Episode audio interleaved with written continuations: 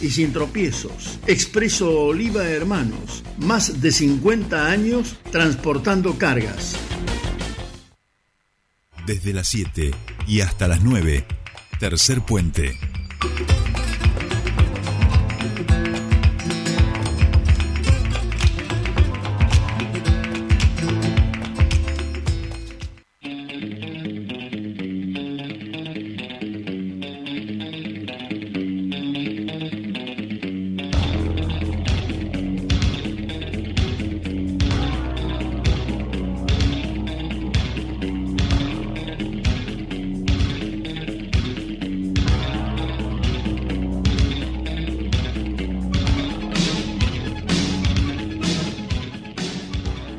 Bien, ya estamos aquí, día martes, suenan nuestros amigos de Soda Estéreo y eso quiere decir que del otro lado de la línea está nada más y nada menos que nuestro columnista de comunicación política, el señor Pascual Caliquio. Muy buenos días, Pascual, bienvenido a tu espacio.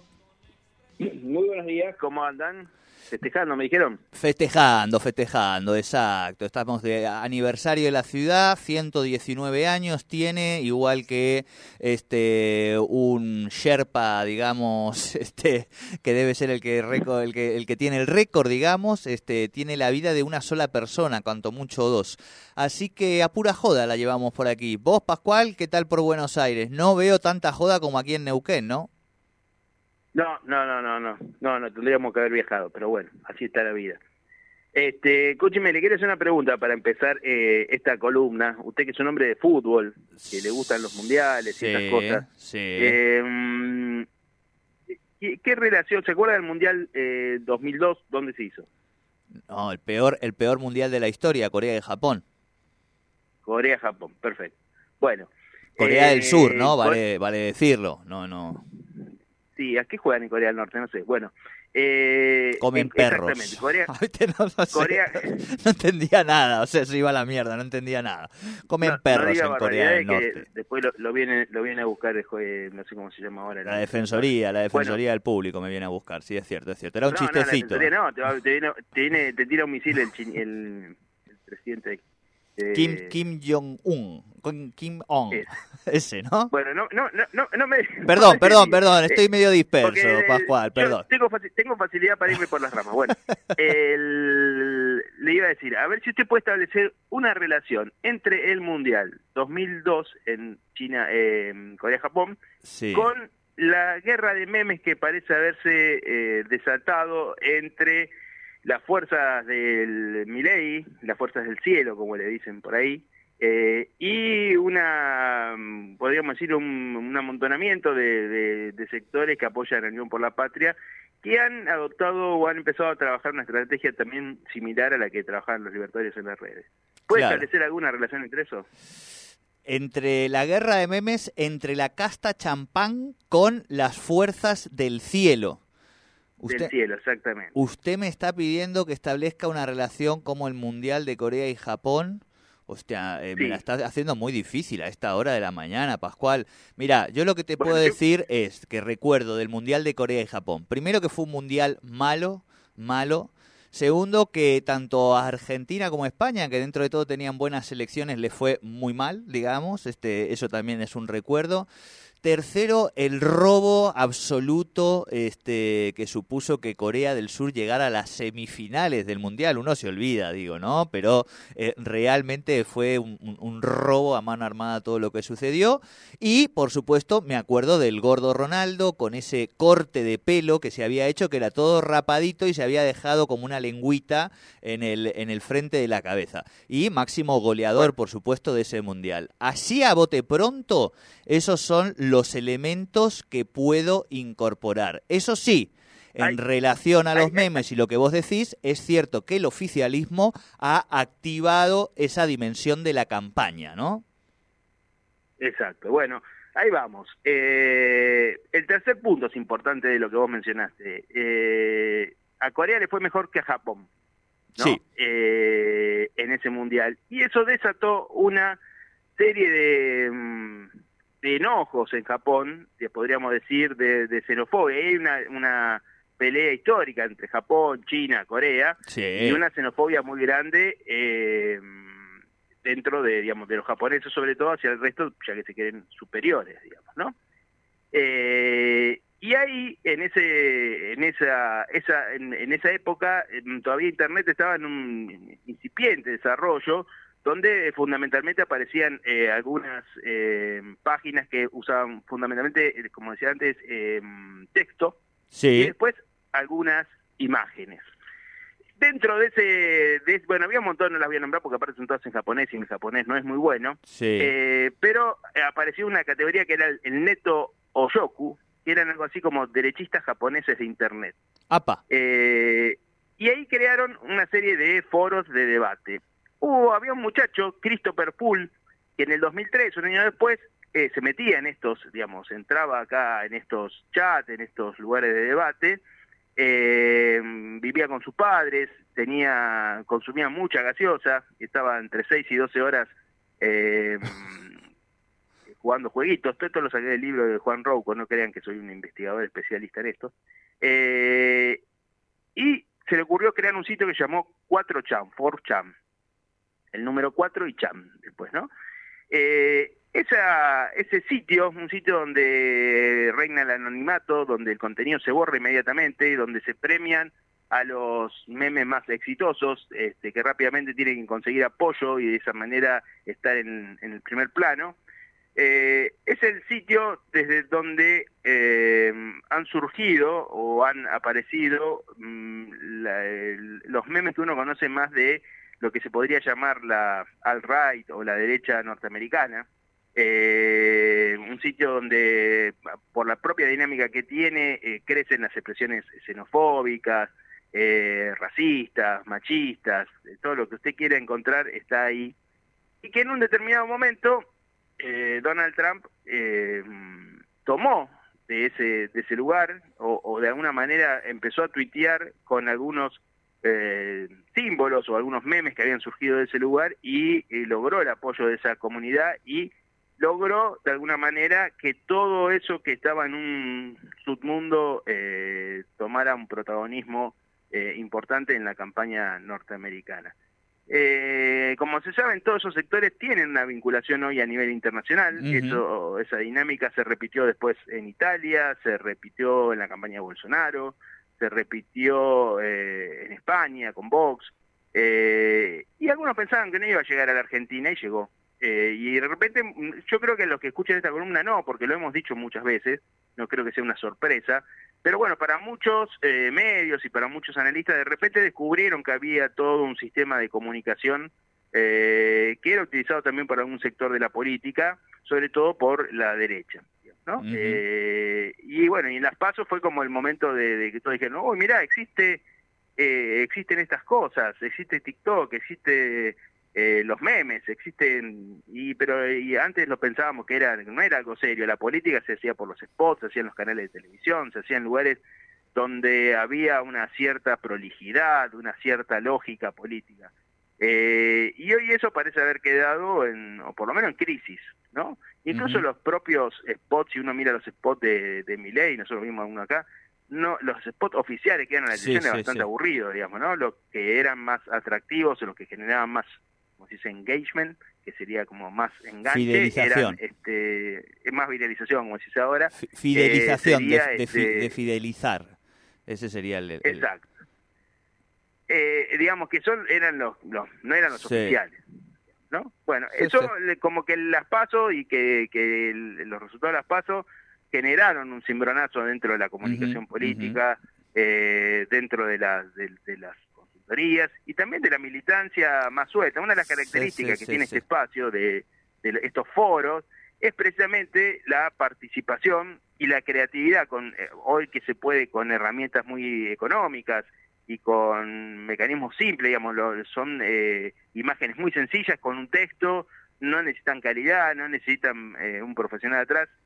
Tienen éxito en la medida que la gente se apropia de eso, lo reproduce, lo, lo multiplica, lo, lo, pone en circulación.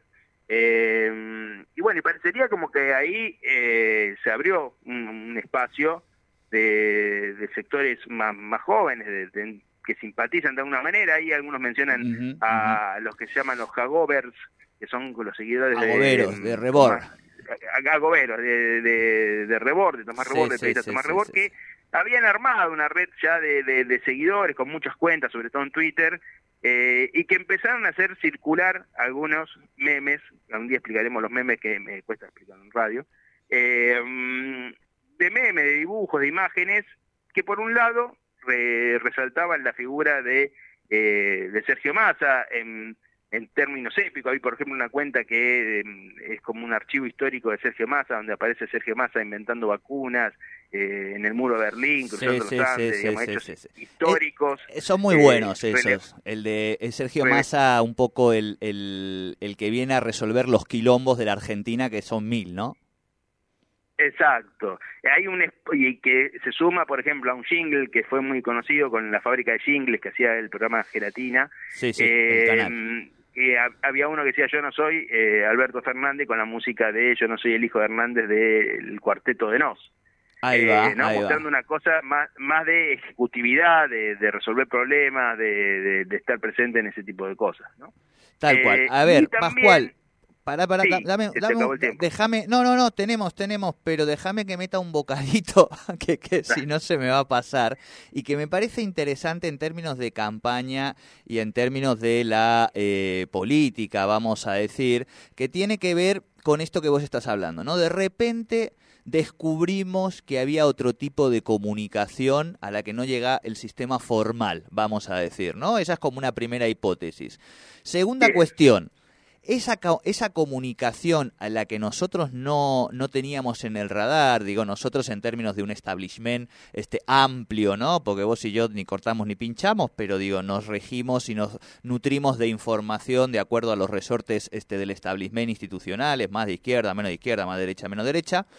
Pero al mismo tiempo también, y esto creo que es lo interesante, ese tipo de comunicación eh, que suple a la campaña eh, tradicional, es decir, lo importante de la campaña de mi ley no es la campaña propiamente dicha institucional, la que pagan y contratan agencias, sino que es la campaña, entre comillas, de su militancia y todos estos canales que vos también estás definiendo.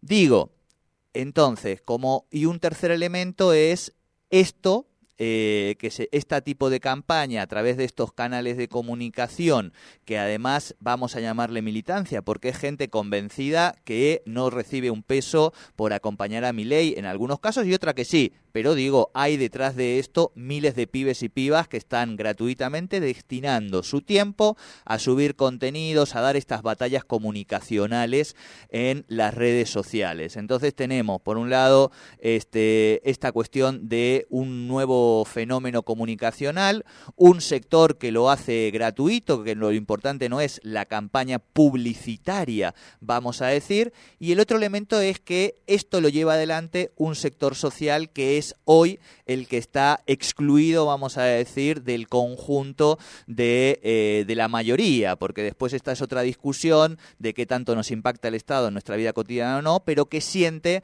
que está totalmente excluido de los beneficios del Estado.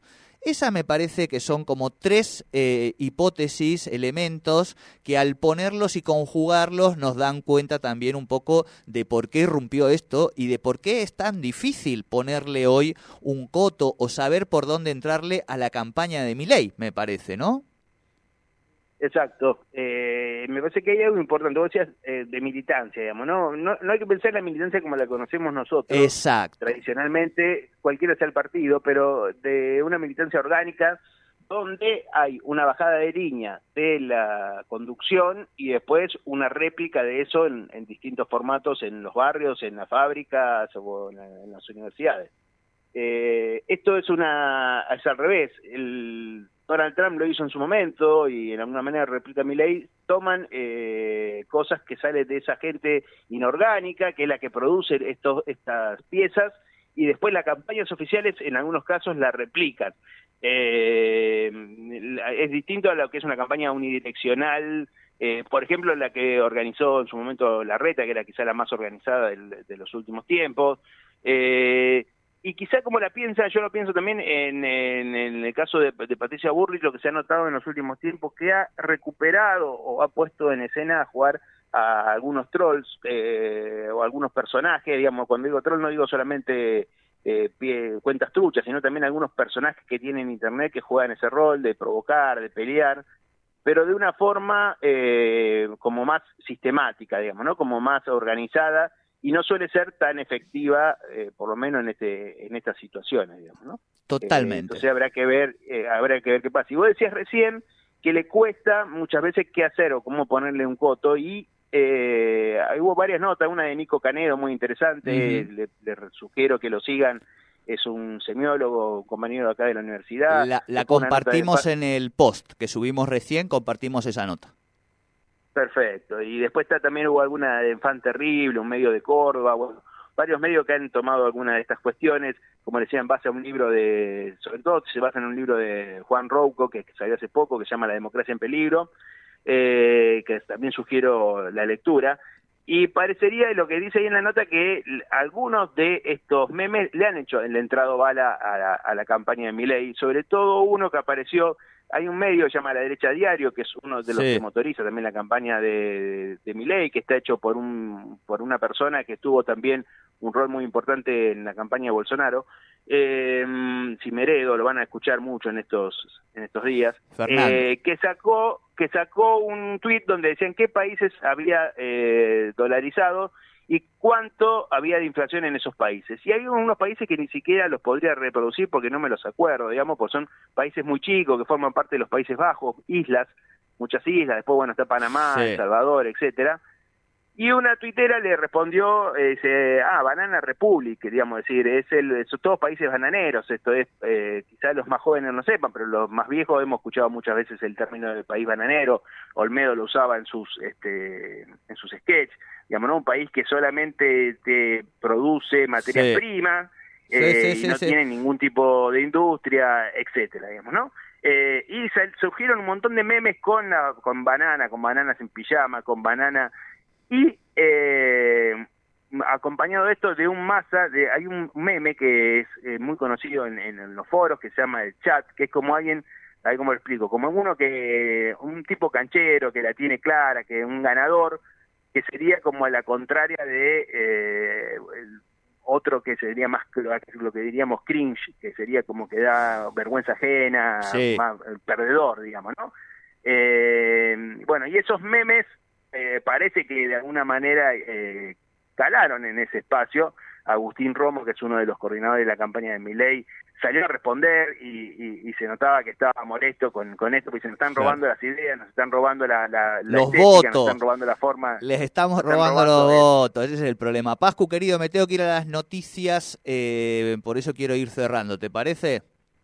Me parece perfecto, yo sé que me, hoy me extendí un poquito. No, no, completísima, te extendiste un poquito porque estabas convencido de que era un tema hermoso, lo has explicado muy bien, le hemos agregado algunos elementos, eh, empieza la campaña electoral, eso me parece, el Frente, la Unión por la Patria ya ha empezado, viene de muy atrás porque como vos decías, estas usinas de comunicación del, de Miley eh, hace años que están este, constituidas y se han ido consolidando, pero sí vemos que efectivamente hay un movimiento un, movimiento distinto en Unión por la Patria que además de lo electoral, de lo publicitario, también va acompañado básicamente de cuestiones materiales, ¿no? Que es el otro elemento que habrá que ver también eh, la capacidad de impacto que va teniendo en el escenario socioeconómico. Pascu, querido, abrazo grande, buena semana.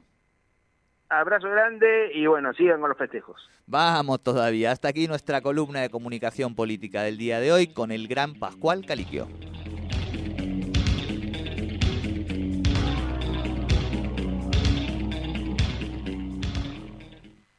Las goteras ya no son tu problema. Vení al Palacio de la Pintura y encontrá la mejor promo en